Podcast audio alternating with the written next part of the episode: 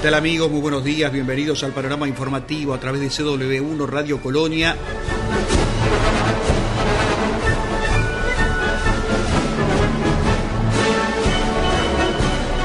La Dirección Nacional de Cultura convoca artistas a participar en Butaca Solidaria 2022. La segunda edición de Butaca Solidaria brinda apoyo económico a salas de espectáculos y proyectos artísticos mediante el Fondo Solidario Cultural Rubén Meloño las inscripciones se podrán efectuar hasta el 25 de enero y entre los participantes se asignarán más de 6 millones de pesos. Así lo destacó la directora nacional de Cultura, Mariana Weinstein, quien también informó acerca de las acciones previstas para el 2022. Bueno, butacas solidarias, como, como todos sabemos, por la pandemia existe un aforo. Las salas no pueden llenarse 100%. Butacas Solidarias es un instrumento que busca apoyar en algún porcentaje más esas butacas vacías, comprar butacas vacías. Y bueno, tenemos el Fondo Solidario Cultural Rubén Meloño, que se creó en 2020 para apoyar al sector cultural. Fue uno de los instrumentos de apoyo que se crearon en el Ministerio de Educación y Cultura a través de, de la Dirección Nacional de Cultura. Y el año pasado, por ejemplo, hicimos varios proyectos y comenzó Butaca Solidaria. Eh, se repartieron unos 3 millones y medio de pesos entre salas que se habían animado a abrir las puertas, salas chicas y compañías de... Eh, colectivos, compañías, espectáculos, bandas, solistas. Este año eh, juntamos en el sector privado y también el Estado aportó y juntamos 6 millones 250 mil pesos y ahora vamos a hacer un, otra vuelta de butacas solidarias y estamos en un relevamiento que va a cerrar el 25 de enero, solo para compañías, bandas y solistas que se hayan presentado entre agosto y diciembre y que fue cuando se reabrieron los, las salas. Y, bueno, y a partir de ahí eh, vamos a repartir todo el dinero que juntamos entre todos los que se presenten. Bien, ¿hay este, un número limitado para presentarse o todos los que tengan las condiciones, cuáles son, se pueden presentar? Sí, la, mm, la política del Fondo Solidario Cultural siempre fue desde el principio en todos los relevamientos que se hicieron apoyar a todos los que se presentaban. Eh, salas o compañías que habían tenido, estaban prontos para estrenar y tuvieron que cancelar, eh, en fin, tratamos de apoyar siempre a todos, no es una selección como en otros fondos concursables, no es una selección ni por calidad ni por ningún criterio en especial, sí en este caso se pide una carta aval de las salas que compruebe que estuvieron ahí eh, entre el 6 de agosto y, y fines de diciembre presentando un espectáculo fueron los, los espectáculos que más se presentaron, por ejemplo? ¿De qué rubro? Bueno, en general, eh, eh, en porcentaje siempre hay más música o más teatro, los títeres, la danza, tienen el circo, tiene menor número de, espectáculos, pero bueno, todos los sectores son importantes para nosotros y tratamos de apoyarlos a todos equitativamente. ¿Cómo se están proyectando para este enero y para este nuevo año? Bueno, estamos muy activos. Ahora tenemos una reunión con todos los coordinadores de institutos y de museos para seguir hablando de la planificación 2022 y empezar a, entender no solo lo que cada uno hace, sino lo que hacen los otros, porque una de nuestras políticas más fuertes es trabajar en equipo y tenemos muchos proyectos que unen diferentes institutos, diferentes museos, con áreas, institutos, todo se trabaja con todo el interior del país. Entonces, estas reuniones sirven para comunicarse y para armar ese gran calendario de todas las actividades que va a ser enorme este 2022, esperemos. Tenemos muchas actividades en el exterior del país también. Uruguay es país invitado en el Festival de Teatro Clásico de Almagro.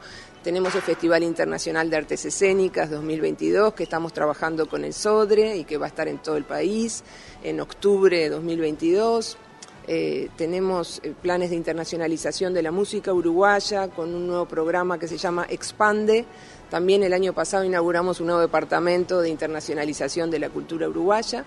Y para dentro del país tenemos muchísimos proyectos, ya hicimos mucho en 2021, cientos de, proyectos en conjunto con todos los departamentos del país y este año pensamos que eh, se va a poder inaugurar varios centros culturales nacionales y también tenemos actividades varias desde todos los institutos, desde cine hasta artes visuales, mercados eh, de industrias creativas en, en diferentes lugares sobre temas que van desde la gastronomía hasta el cine, las artes visuales, las letras. En fin, estamos muy motivados, sentimos que el 2021 fue un gran año, que armamos equipo y pusimos de pie los institutos, las áreas y, la cultura de trabajo que queremos y en el 2022 esperamos todavía fortalecer mucho más lo que hicimos e innovar muchísimo también. Y respecto a esa cultura de trabajo que, que hablas, es muy participativa, creo entender. Sí, sobre todo es eh, saber que no hay, que no es un archipiélago de islas. La actividad cultural y la actividad de la Dirección Nacional de Cultura eh, necesita hoy en día más que nunca todo es multidisciplinario. El Museo Histórico Nacional no puede estar solo. En general va a tener proyectos con el Instituto de Letras o con el Instituto de Cine o con el Instituto de Música. Eso enriquece mucho. A la gente le gusta, a la gente que, que trabaja en los proyectos, que coordina o que trabaja desde el área de educación o desde el área de conservación de un acervo, le gusta mucho sentir eh, que está acompañado y aparte de la cultura es eso, ¿no? Es tejer relaciones, diálogo, trabajar juntos. Creo que nos hizo mucho bien estar mucho más unidos y, poder juntos enfrentar las dificultades que, tuvimos en 2021 y estamos prontos para, para cualquier eh, eventualidad que pueda pasar en 2022, con buenos proyectos, con un horizonte muy claro y, con mucho por, por, hacer, pero también mucho por celebrar, porque se ha hecho mucho, se han llevado a cabo todos los premios, Premio Nacional de Música, Premio Nacional de Letras, Premio de Ilustración, Premio de Fotografía, eh, todos los fondos concursables que se entregaron, los fondos de capacitación, de trayectoria. Eh, en fin, fue un año muy, muy rico y, eso nos motiva mucho para este 2022 porque incluso cosas nuevas que surgieron en 2021 vamos a poder repetirlas y eso también es muy tranquilizador porque cuando uno hace algo por primera vez inventa un montón de mecanismos y tranquiliza mucho volver de alguna manera a repetir o hacer lo mismo en otra zona del país, pero digamos que está ya bastante claro cuáles son los, los procesos de gestión y, cómo se, se, conforma el proyecto, cómo se organiza. Eh, ¿Qué mencionarías de lo más importante para este 2022 en esta proyección que ustedes están realizando? Eh, tres o cuatro ejemplos, si tenés algunos proyectos que tengan vinculación con el interior, como Montevideo. Bueno, eh, eh, me parece muy importante, cada instituto tiene proyectos muy importantes. Eh. podemos empezar por el cine, que ha tenido un crecimiento enorme el año pasado y desde el 2020, que la pandemia de alguna manera fue una oportunidad para aumentar el número de rodajes. Se están inaugurando oficinas de, filmación en, muchos lugares del país, ayudando a los departamentos de cultura de las diferentes intendencias a organizarse, a poder transmitir, comunicar cuáles son sus paisajes, por qué el lugar es atractivo para una película.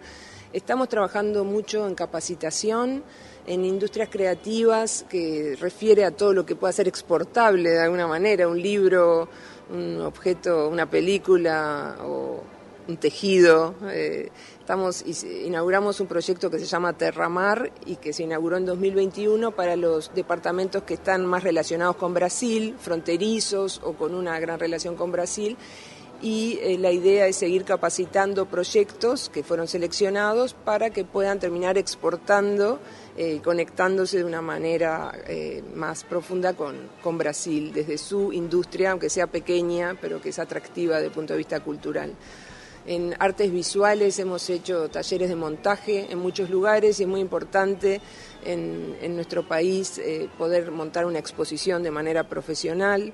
Eh, tenemos planificadas giras de exposiciones. Por ejemplo, este año en Montevideo estuvo la exposición de Espínola Gómez, una muy grande exposición y muy importante, curada por Oscar La Roca. Y, queremos eh, girar esa exposición, ir a Solís de Mataojo, por ejemplo, en La Valleja, que es el, en la cuna de, de Espino Ala Gómez.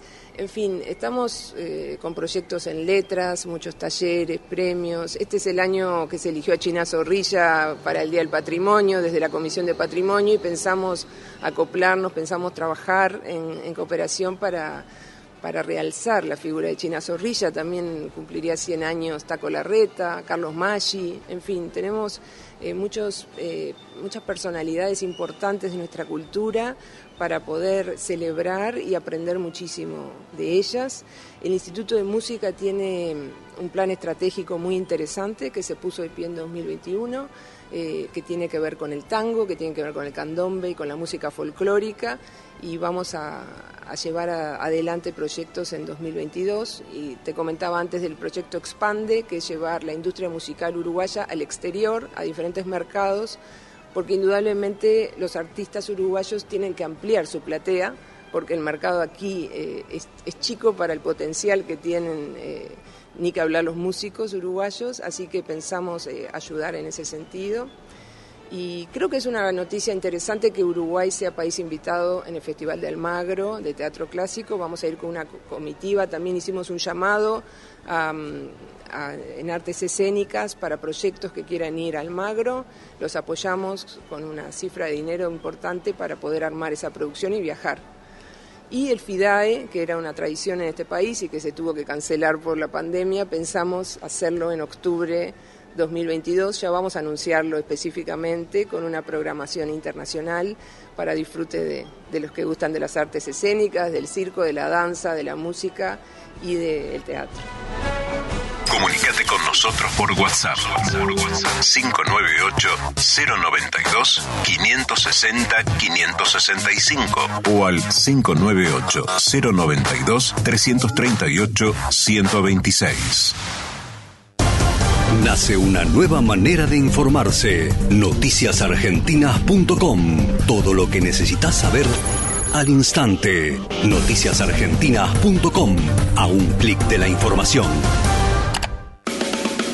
Los sábados, los sábados, a partir de las 18, un duende acompañará tu tarde. Un clásico de la radio. Multitemático, divertido solidario, con grandes invitados y muy buena música.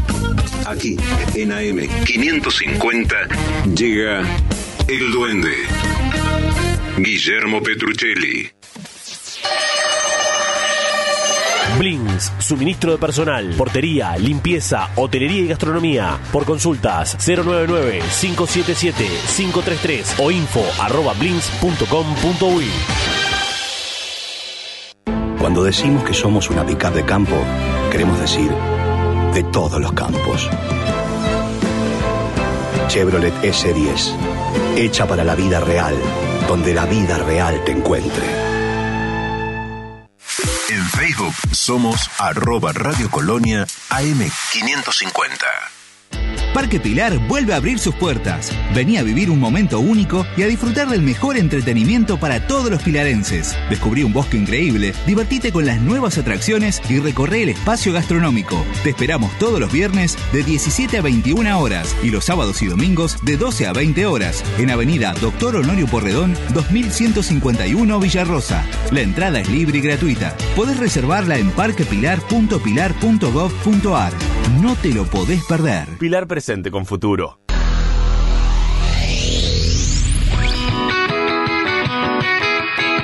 Nuestra tierra. Nuestra tierra. Con Fernando Bertelo, Esteban Fuentes y Facundo Mezquida. Facundo Mezquida. Nuestra tierra. Todos los sábados. Todos los sábados. De 6.30 a 9. Con la mejor información del campo. Nuestra tierra. Nuestra tierra. Por Colonia AM 550.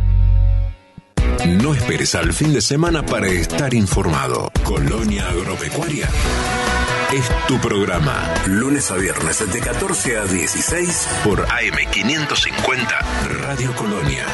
Colonia, Uruguay. Cuando decimos que somos una pickup de campo, queremos decir de todos los campos. Chevrolet S10, hecha para la vida real, donde la vida real te encuentre. Transmite CW1 AM 550. 550. La radio del Río de la Plata.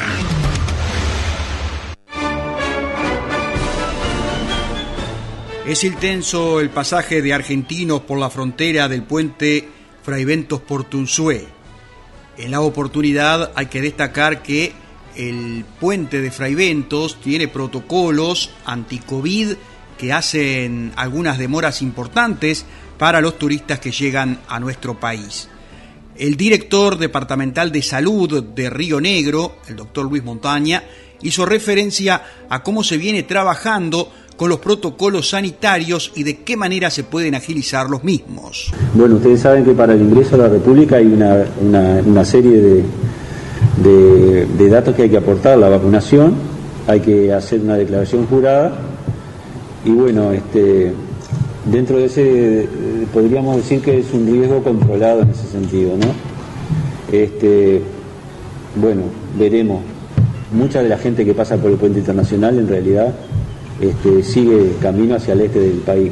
Por lo tanto, este, en ese sentido todavía no hemos tenido ningún tipo de complicaciones de los turistas. Tenemos, por ejemplo, en este momento, aunque ya ha pasado un poco desapercibido el tema, tenemos este, dos camioneros positivos este, haciendo la cuarentena correspondiente y tenemos refugiados también haciendo la, cuarentena correspondiente. Este, la Intendencia este, hizo un arreglo con, con ACE para poder, este, aquellas personas que tienen vínculos familiares este, en, la, en, Gualeguaychú, específicamente aquí en Fraivento, a través de un, este, un trámite que hacen en políticas sociales de la Intendencia, pueden acceder a, a un test gratuito que le, hace, le haría ACE este, a esa persona para poder este, cumplir con los protocolos de egreso del país, de ingreso a nuestro país. Eh, y tercera, eh, tercera cosa que quería comentar respecto al puente, al turista específicamente, es que bueno, ustedes saben que se habilitó la vacunación luego de bastante tiempo de, este, para turistas, por lo tanto aquellas personas este, este, argentinos o de otra nacionalidad que quieren que puedan vacunarse o que quieran vacunarse aquí en el país lo puedan hacer. Eso hay vacunatorios, este, vacunatorios para turísticos este, específicos. Nosotros acá en, Río Negro no tenemos ninguno, pero hay en Paysandú y hay en, este, en el este, por lo tanto esas personas que quieran este, darse la dosis de refuerzo este, lo pueden hacer aquí en, nuestro país. Eh, eh, respecto a la segunda pregunta, eh, la expectativa general es que a partir de la diseminación en nuestro país de la cepa esta que tiene alta transmisibilidad, aunque es menos agresiva, es dable esperar que nosotros, todo el país en particular, este, puedan aumentar la cantidad de casos en los próximos días o en los próximos meses. Por eso, este, en ese sentido, el Ministerio de Salud Pública y el Estado ha estado este, este, apretando un poco las marcas. En ese sentido, ustedes vieron que variaron la los, plazos para administración de la vacuna de seis meses para darse el refuerzo a cuatro meses y ahora estamos, este, anticipamos también eh, la vacunación de niños de 5 a 11, a 11 este, años, que este, se pensaba que podría este, comenzar el 15 de enero y ya en este momento se están haciendo las anotaciones a través de la vía web y nosotros vamos a tener la cola de espera en los próximos días, por lo tanto seguramente se va a anticipar esa vacunación para el, alrededor del 10 de enero. La selección de Colonia que competirá en la Regional Sur del torneo de selecciones a nivel de OFI comenzó los entrenamientos con una base de Juventud de Colonia y jugadores de todo el departamento. Orlando Capelino hizo referencia al comienzo de los trabajos de La Roja. Eh, pero nada, con toda la ilusión y con las ganas de, poder, sobre todo, eh, conformar un grupo de futbolistas que tengan y que mantengan esa, esa, esa historia ganadora que ha tenido en los últimos años Colonia y, bueno, trabajar muy duro para, para lógicamente pensar y luchar por el objetivo de lograr el campeonato, que no es fácil, que no es sencillo, pero bueno, aquí lo que hay son muy buenos futbolistas las condiciones de trabajo van a estar, así que bueno.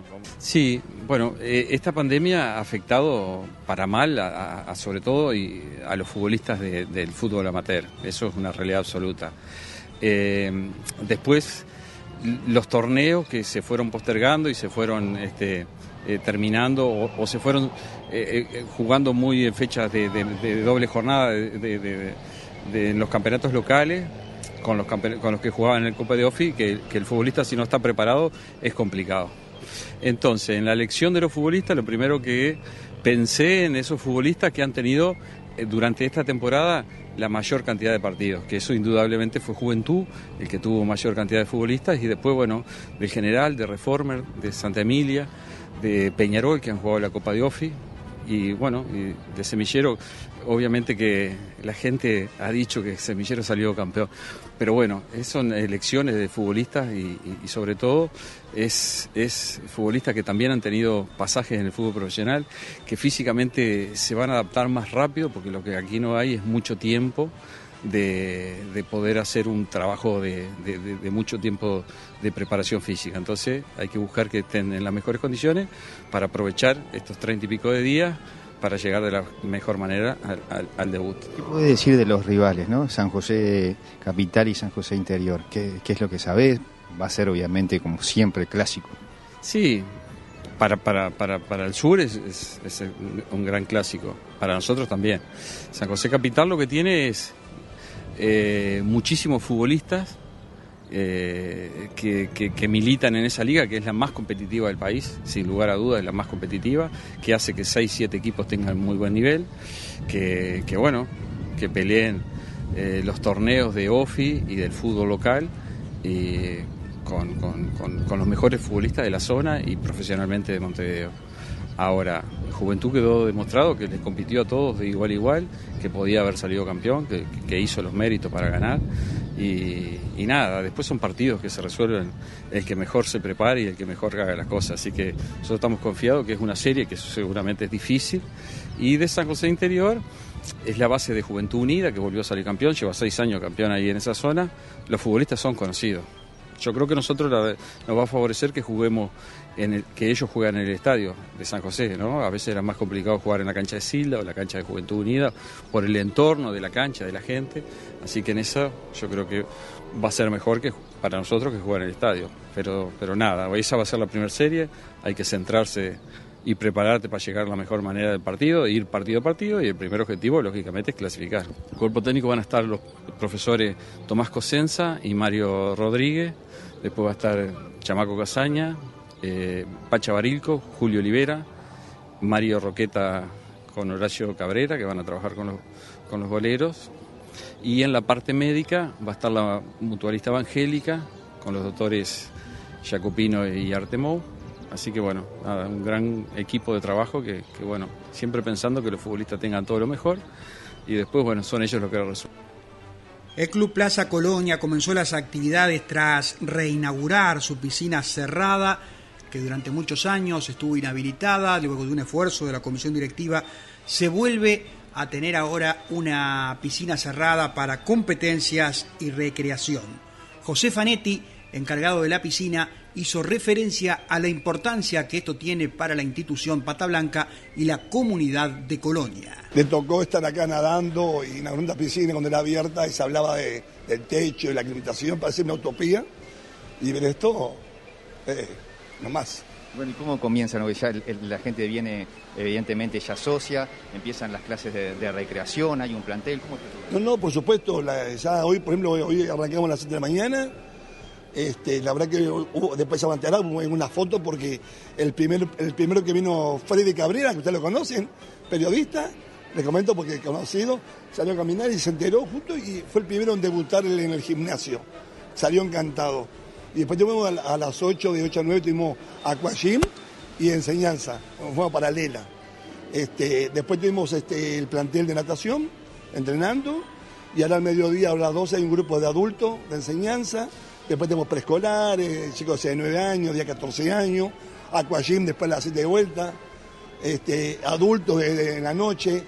Estamos, la verdad que no han superado los números, en el sentido que, bueno, hoy tengo que dividir grupos porque están tan poblado y bueno, eso para bien, ¿no? Se amplió también el, cuerpo de profesores, ¿no? ¿Eh? El cuerpo de profesores también se tuvo que ampliar. Sí, sí, sí, sí, tenemos, bueno, Florencia Panete, que, está hace años, ve que ganó una Feli, pero tenemos a Mateo Piva, un profesor nuevo, que es de Carmelo, radicado en Colonia, tenemos a Juan Lucarelli, otro profesor de Carmelo, radicado en Colonia, los dos profesores de física, tenemos a Carlos Dante Rodríguez, el aguilucho, eh, oriundo de Tararira, que saca fotos, también otro que saca fotos para la portada de, de Noticias y, y, este, que sabe mucho, tuvo 20 años de, trabajando en, el Biguá, en la sala de musculación, él está en la mañana, Y en la tarde tenemos a Juan Carlos Fernández, otro personaje que ha, trabajado acá en Plaza, que trabajó mucho, ha trabajado en las piscinas, en otros lados, de personal training, ha dado y también ha dado clases de enseñanza y musculación. O sea que el cuerpo, después tenemos a Lala Andrini,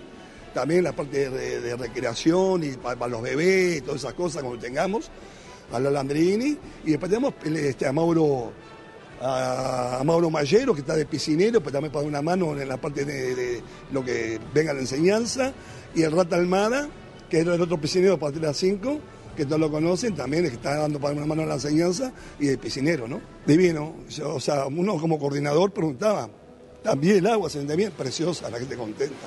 Bueno, Cerrando este bloque de deportes, aquí en el panorama informativo, el plantel de natación del Club Esparta viene entrenando todas las mañanas a cargo de los profesores Nicolás Pereira e Ignacio Nacho Pisano. El objetivo es, más allá de la competencia, fomentar la unión del grupo que está integrado en su mayoría por nadadores de Colonia Valdense. También se destaca la integración este año de muchos niños que se suman a la enseñanza del plantel, según lo adelantó el profesor Nicolás Piñeiro. Y arrancamos el 15 de diciembre más o menos, si bien hemos tenido lo que no sé si problema, pero con la asistencia, porque las escuelas se atrasaron un poco, terminaron, no, terminaron todas el 15, no contamos con casi todos los nadadores las primeras fechas, pero de a poquito se están arrimando todos, de a poquito vamos a ir sumando lo que la gran mayoría de nadadores que nosotros tenemos pensado, que son alrededor de entre 40, 45, tener dentro del agua, entre chicos y grandes. Tenemos una, un gran rango de edad, arrancamos el más chiquito que tenemos creo que es de 2015 y el más grande, Adrián Muniz, que es uno de los que está nadando hace muchísimo tiempo, que creo que la gran mayoría lo conoce. Y por suerte tenemos dentro de todo lo que es la categoría, tenemos una gran cantidad de alumnos, eh, la asistencia a partir de estos días está empezando a ser un poco más numerosa, por suerte. Sigue habiendo algunas faltas por lo que es vacaciones y todas esas cosas que son obviamente entendibles, pero nosotros como plantel ya esta temporada tenemos como más el objetivo es fomentar el grupo, lo que es la unión entre todos, si bien la competencia siempre va a estar, eh, lo más importante para nosotros siempre va a ser el grupo y sacar buenas personas sobre todo y obviamente que hagan una actividad lo que es durante todo el verano y más la natación que, a ellos les gusta. Nosotros ahora lo que en enero, ya el 22, arrancamos con arrancan los amistosos en la ciudad de Fraivento. Después de ese 22, si no me equivoco, creo que es 31 de enero, tenemos el amistoso acá en Esparta, en conjunto con Nacional. Después de ese fin de semana, ya febrero, nos vamos a, tenemos una fecha entre medio que es libre. Después otra fecha la, es Carrasco. Y el 17, 18, 19 y 20, si no me estoy equivocando, de febrero, son los campeonatos nacionales. El intendente de Soriano, Guillermo Besosi, hizo un balance de lo que fue el 2021 para la Intendencia de Soriano.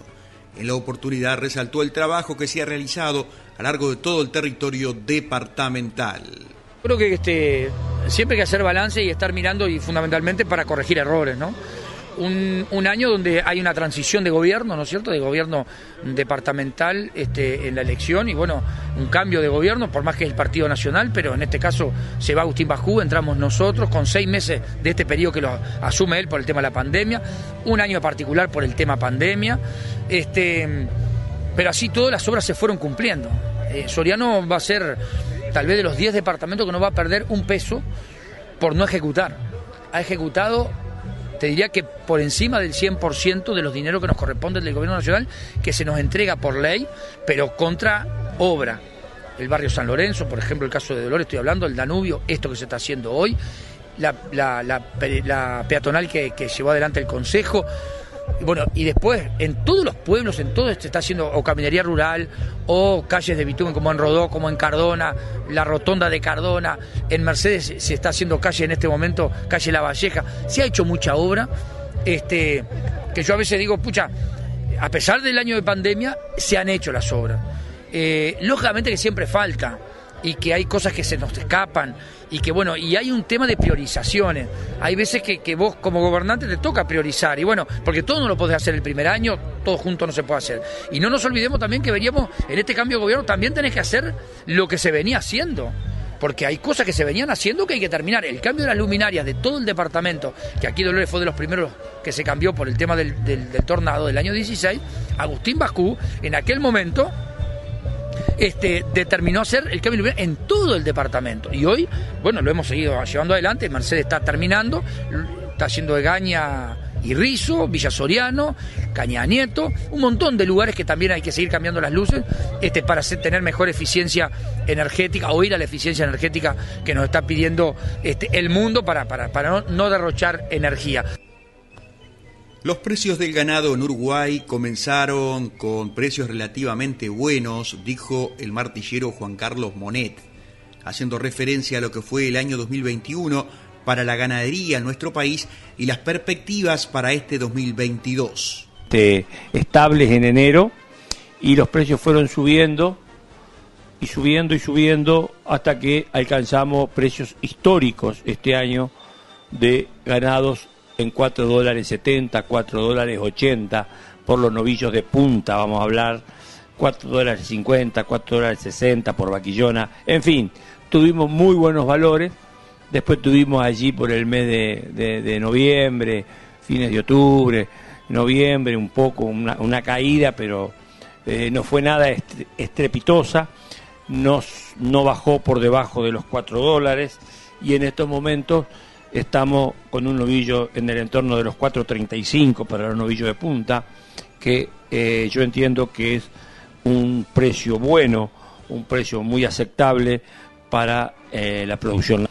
Este, también los, los, rindes no fueron, no fueron malos, ni, ni de soja, ni de trigo, ni de cebada, y la colza anduvo muy bien, acompañaron los valores de los precios internacionales este, también muy buenos valores para los granos. O sea que yo creo que cerramos un año bastante redondo sin entrar en, excepciones, ¿verdad? Siempre puede haber alguna excepción, pero en líneas generales yo te diría que ha sido un año, un año bueno para todos.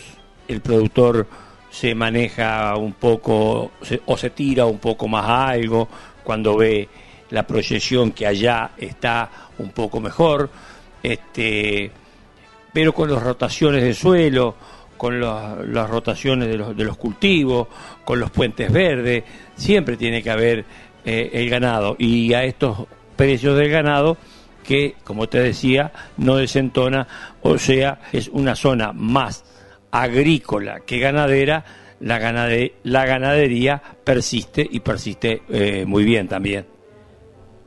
La Dirección de Cultura de la Intendencia de Colonia informa que la Casa de la Cultura de Colonia va a llevar adelante en el mes de febrero un taller sobre iniciación a la danza española y ritmos flamencos que va a impartir la profesora Melisa Iglesias, docente de la Confederación Iberoamericana de Profesionales de Danza.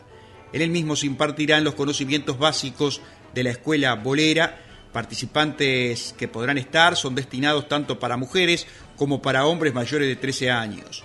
Los objetivos de dicho curso son conocer y aprender a diferenciar la variedad de danzas que componen la danza española, adquirir una correcta colocación corporal, ser consciente de la importancia de la respiración, como también iniciar la técnica de taller que se impartirá dos veces por semana, los martes y jueves, teniendo clase una hora de duración. Hay que destacar que los interesados pueden comunicarse al 092-230-398. Para el 10 de febrero está previsto el lanzamiento del nuevo libro de Pablo Rodríguez. Barrio Sur, el muy querido, ya se encuentra en la modalidad de preventa con precio bonificado. Los interesados pueden comunicarse al 099-418-188. En su nueva obra, el escritor coloniense transcribe anécdotas y experiencias contadas por ex residentes del antiguo barrio sur. Son historias simples, sencillas y repletas de sentimientos, aunadas en un solo lugar, el barrio sur, el muy querido. Primer libro que destaca el patrimonio intangible del barrio Patrimonio de la Humanidad. Se realizó en el Liceo de Colonia Valdense la entrega de premios finales de la rifa de APAL de los liceos de Colonia Valdense, Nueva Helvecia y Rosario con representantes de APAL y la dirección de cada liceo.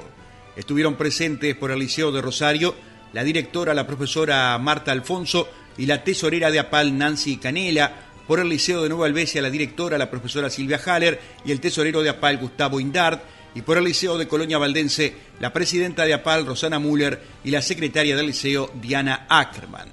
Los ganadores de los premios finales sorteados con la lotería de fin de año fueron el 909 para Susan Hotman, número 562 Rosana Kellan de Tarariras y tercer premio número 514 para Bruno Hauser, vendido por Curuchet en Rosario.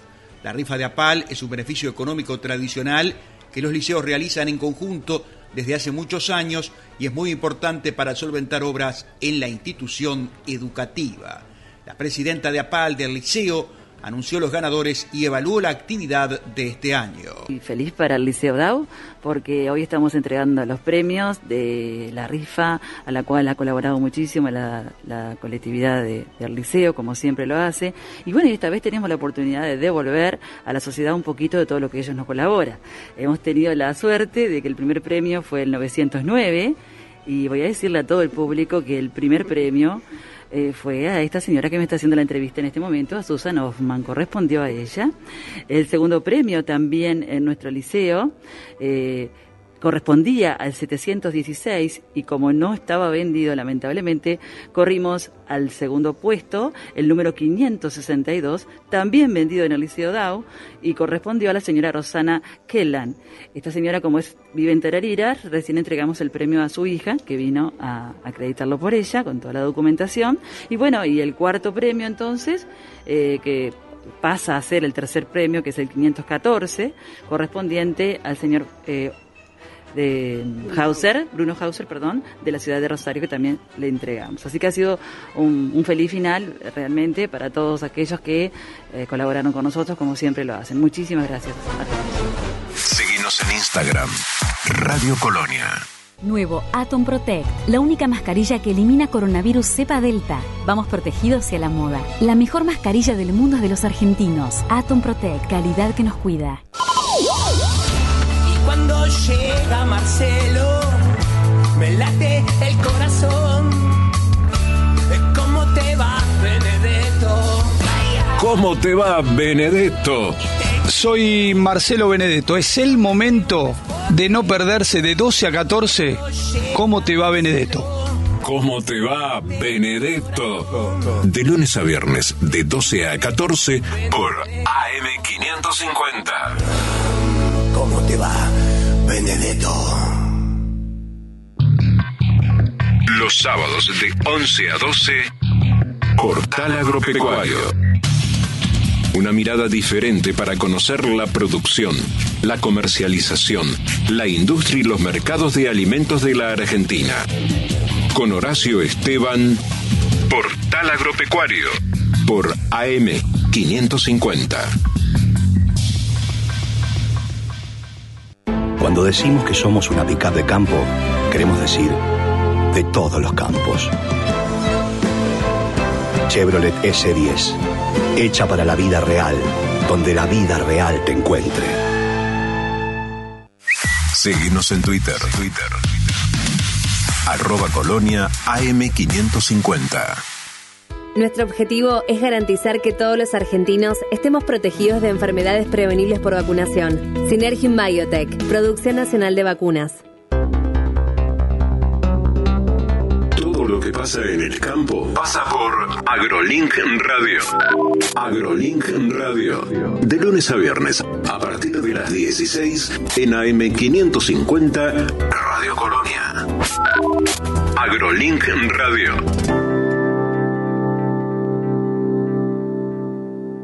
Separar, reciclar, crecer. Separa tus residuos reciclables, limpios, secos y embolsados. En las zonas de día verde los buscamos por tu casa los días convenidos. También podés acercarlos a los puntos verdes ubicados en toda la ciudad. Conoce más en sanmartin.gov.ar. San Martín, Estado presente. Transmite CW1 AM550. 550. La radio del Río de la Plata. El servicio de ómnibus de las ciudades y hacia la zona de playas del este está garantizado para los meses de verano, según informó el edil departamental José Manuel Arenas. El presidente del comité de base de Nueva Albesia, Nilvia Sabazagaray, había recibido la preocupación de varios vecinos por el cese de servicio en los meses de verano.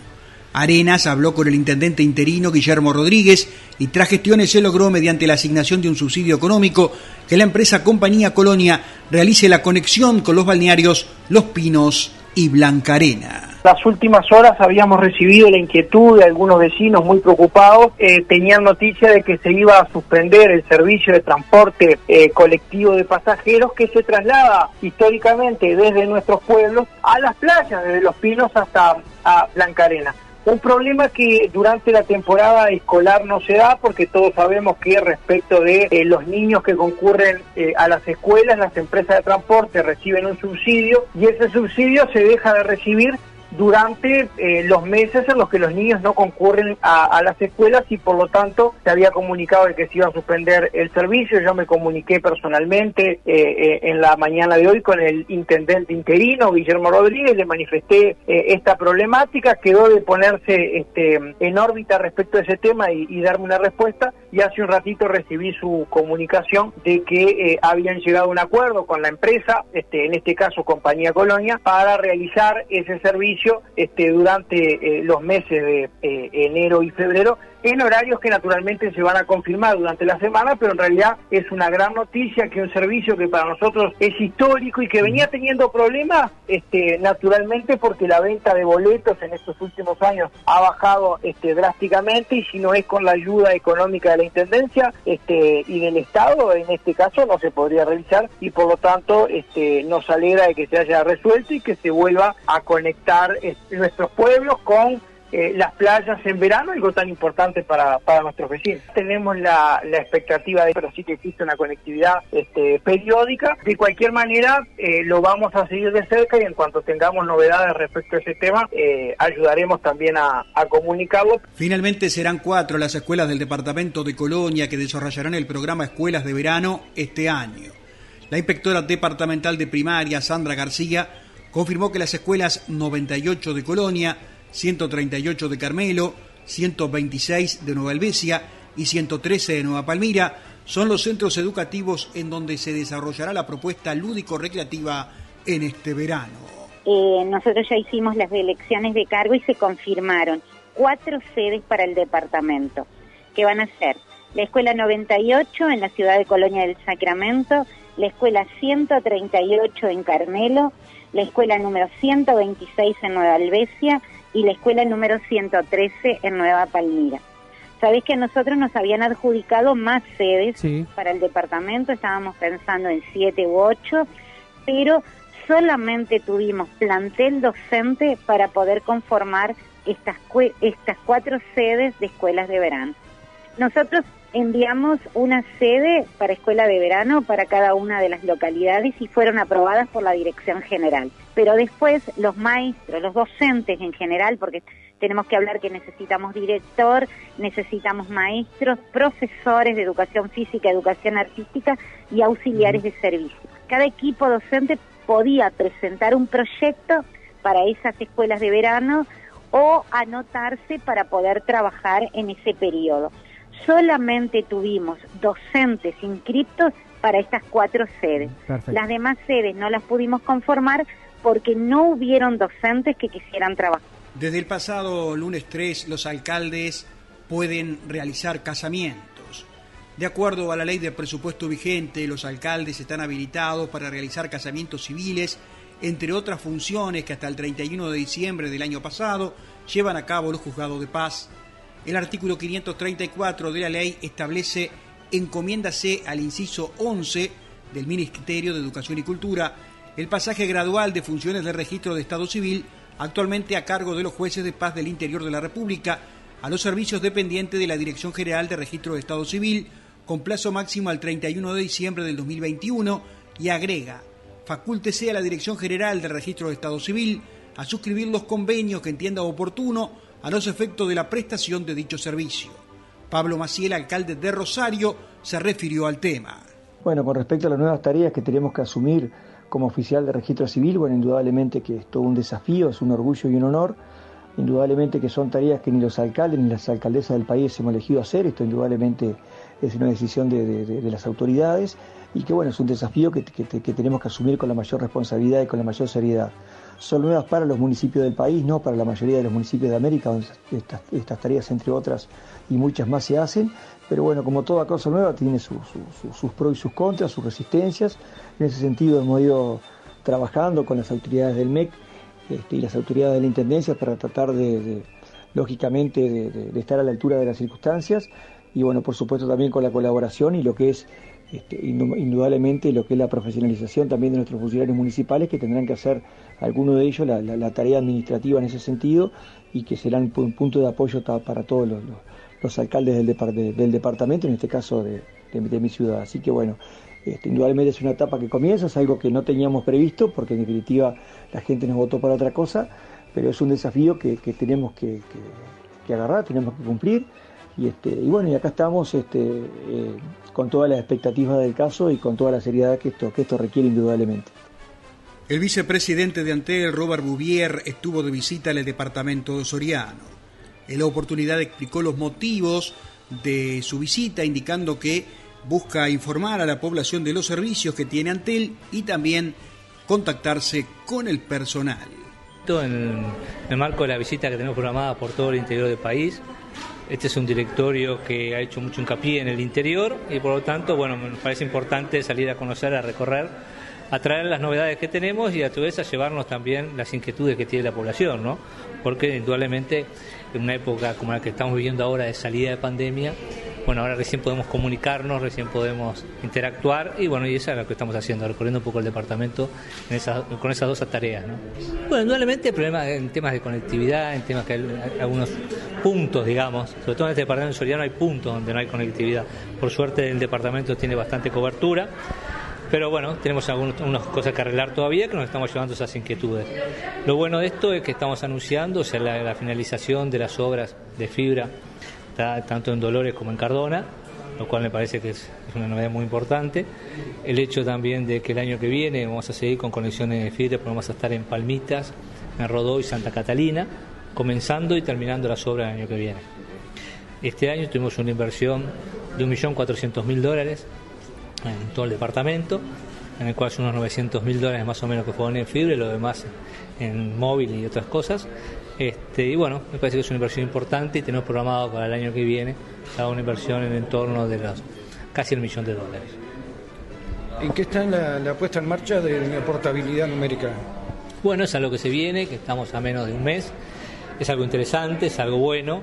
Es el hecho de que todos tengan libertad de elegir a qué compañía quieren estar, que no sean rehenes, de que por el número tengan que quedarse en una compañía. Lo bueno es que cada cual pueda decidir qué compañía tiene y elija la que ofrece mejor servicio, mejor tarifa, mejor cobertura y demás. Y en eso estamos nosotros con nuestra estrategia para que vamos a seguir, para que Antel siga siendo el líder como es hasta ahora. ¿Qué impacto puede tener en la empresa esto? Eso va a tener un impacto positivo. Estamos jugados a eso, estamos haciendo toda nuestra estrategia enfocada en eso. Indudablemente somos una empresa que tiene más, somos la que tenemos más para perder. Pero estamos muy confiados en eso. Eh, la experiencia indica que cuando competimos, competimos bien. Nos ha ido bien hasta ahora y no tiene por qué ser distinto. Eh, en cuanto a la, conectividad para pequeños poblados, ¿qué hay proyectado? Bueno, yo anunciaba el tema de la fibra para, estas tres localidades y vamos a seguir invirtiendo en lo que son en radio bases para tratar de llegar a los puntos, los pocos puntos que tiene el departamento que tiene poca cobertura. ¿Se está mapeado, está definido cuáles son esas áreas? Sí, hay algunos ahí, como decían Sacachispa, me comentaban hoy, algunas inquietudes que han sabido que recogí hoy cuando estuve en la prensa también, porque lo bueno es eso, saber escuchar y llevarnos algunos deberes para hacer Montevideo y después contestar. Así que me comprometí que la semana que viene vamos a estar contestando esos reclamos, a ver qué soluciones vamos a dar en cuanto a eso.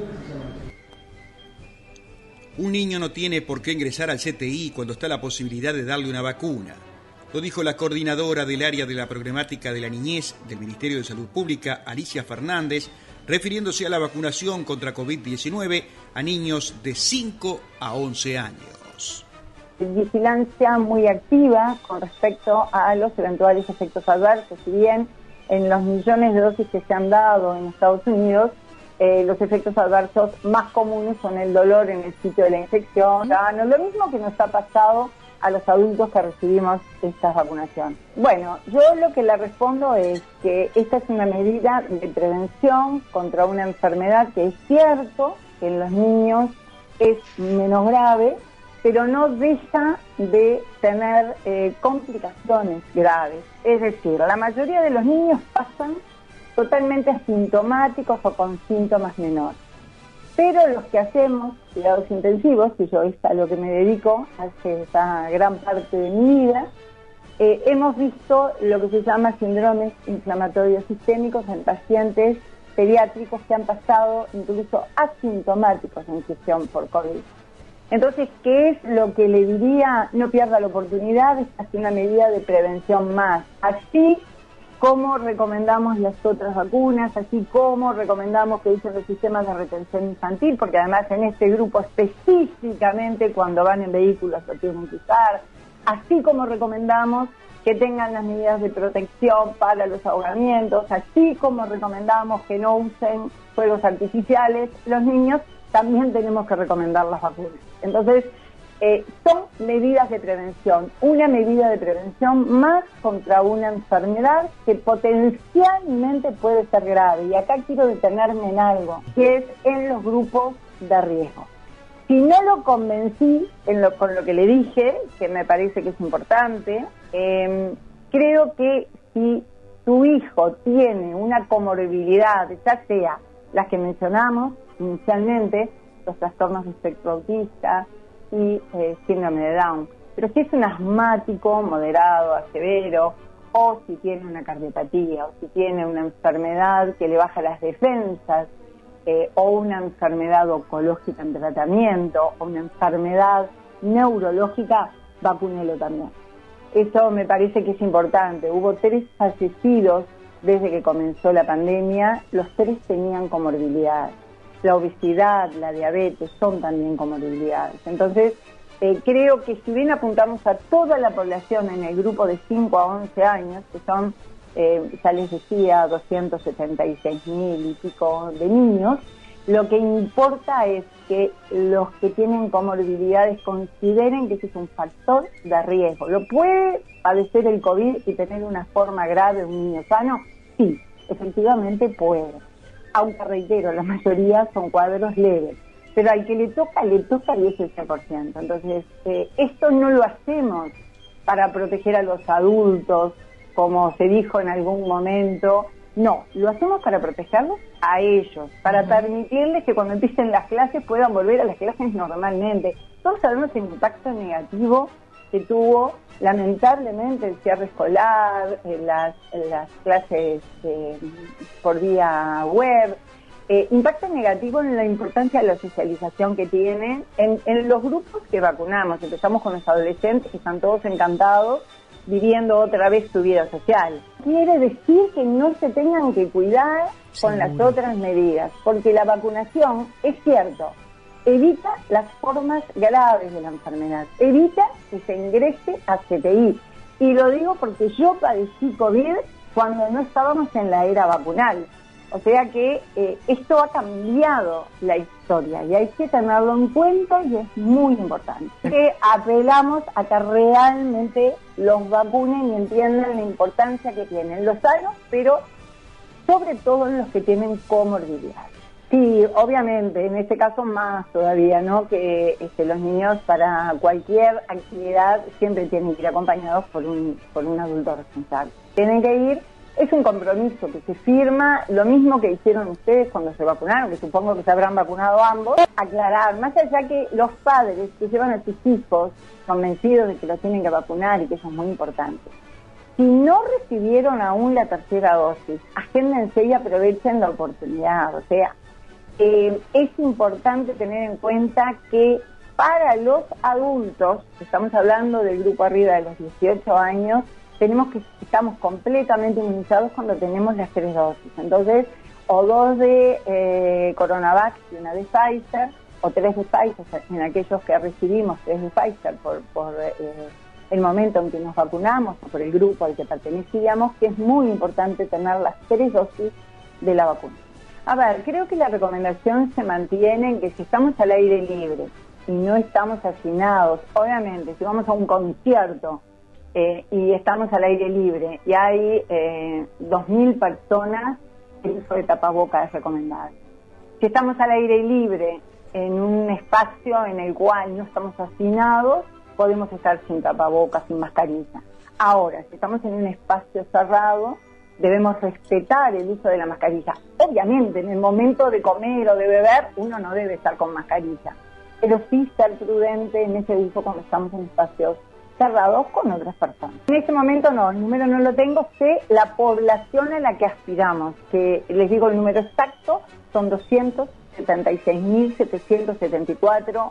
Cuidado, esto es un dato del Instituto Nacional de Estadística, eh, que es los, que, los que nos pasan el dato de la población de 5 a 11 años inclusive, que están em, en este grupo al cual estamos apuntando en este momento. Bueno, el número exacto al día de hoy no lo tengo porque esta actualización la lleva el Ministerio de Salud Pública, la parte de epidemiología. De todos modos, desde el comienzo de la pandemia hasta ahora eh, fueron aproximadamente 65 mil. En esto, en este último, desde el 13 de marzo del 2020, claro. En este último tiempo hubo obviamente brotes, eh, ustedes lo supieron antes de que finalizaran las clases, hubo brotes escolares, em, en algunos departamentos más que en otros, y en esta época han aumentado los casos. Reitero, leves, no aumentaron los casos en CTI pediátricos. Hemos tenido pacientes internados en CTI con COVID, sí, esa es la respuesta. Eh, generalmente son niños con comorbilidades, los que tenemos en este momento, pero eh, no tienen la gravedad del paciente adulto. Eso es cierto. De todos modos, esto no minimiza la importancia que tiene la vacunación, porque un niño no tiene por qué ingresar a CTI cuando tenemos la probabilidad de darle una vacuna que eh, evita esta enfermedad en su forma grave, reitero. No es que yo no me contagie de COVID, sobre todo en el momento epidemiológico en que estamos, que nos enfrentamos a la Delta y ahora se sumó Omicron, que ya está en el país, ya lo sabemos, que si bien su comportamiento parece ser de mayor contagiosidad, no parece ser de mayor gravedad. ¿no? La directora de Deportes de Soriano se reunió con docentes por inicio de actividades de verano, ajustando los últimos detalles para el inicio del programa Verano promovido por el área correspondiente de la Intendencia de Soriano, la licenciada Noemí Viera, a cargo de dicha secretaría, se reunió con docentes de Cardona, prosiguiendo luego con igual motivo con integrantes de Rodó, Dolores y Mercedes. Tras la reunión que realizó en la ciudad de Cardona, habló sobre actividades que se van a sumar como voleibol en el Parque Casó. Bueno, en este momento se está haciendo piscina libre en un horario reducido en la piscina de Unión con las horas de la Secretaría Nacional, ahí coordinando Laura Vélez.